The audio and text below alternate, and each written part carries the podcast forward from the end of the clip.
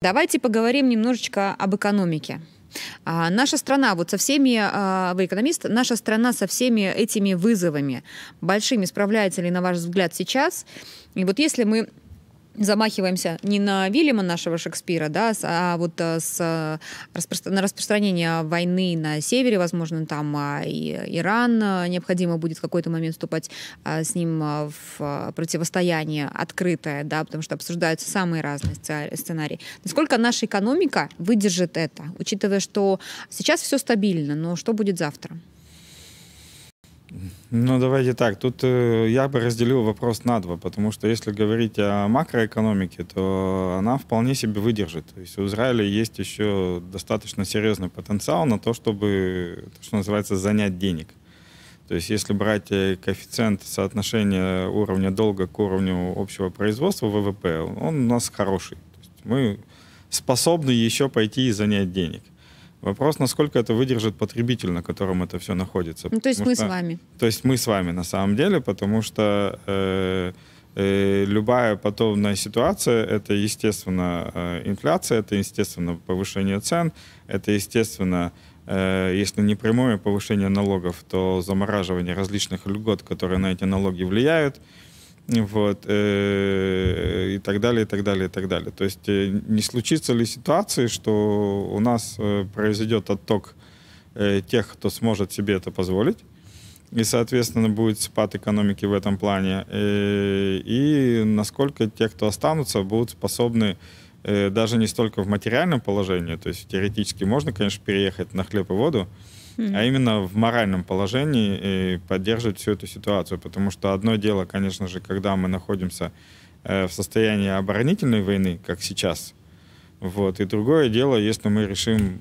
э, Наступать. Да, решать проблему глобально, э, то здесь э, после того, как последствия этого решения скажутся на кошельках э, граждан, э, уровень общего согласия может быть э, может начать резко снижаться.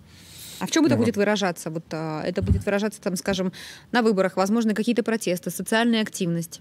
Ну, все то же самое, что мы наблюдали, например, в Соединенных Штатах в 60-е, 70-е годы, когда Соединенные Штаты тоже решали э, вопросы безопасности в странах там Вьетнама, Кореи и прочее, прочее.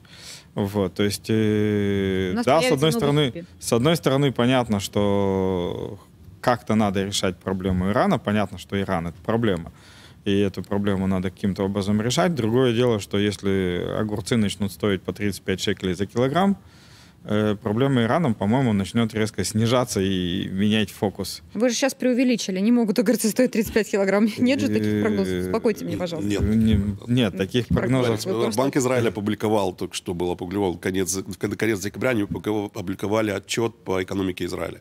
То есть, ну, апокалипсис потенциально он не, не виден, он не на горизонте. То есть, кроме того, что Банк Израиля сегодня сидит на порядка 200 миллиардов долларов запасов, которые были накоплены для того, чтобы использовать их в таких критических ситуациях. Аб- абсолютно согласен. Я, использовал инфляцию. Я, я использовал в своей фразе слово «если». А. То есть э, любая поддержка, э, как патриотить, ну, то есть поддержка согласия тех или иных действий, она в первую очередь упирается в то, во сколько мне это стоит.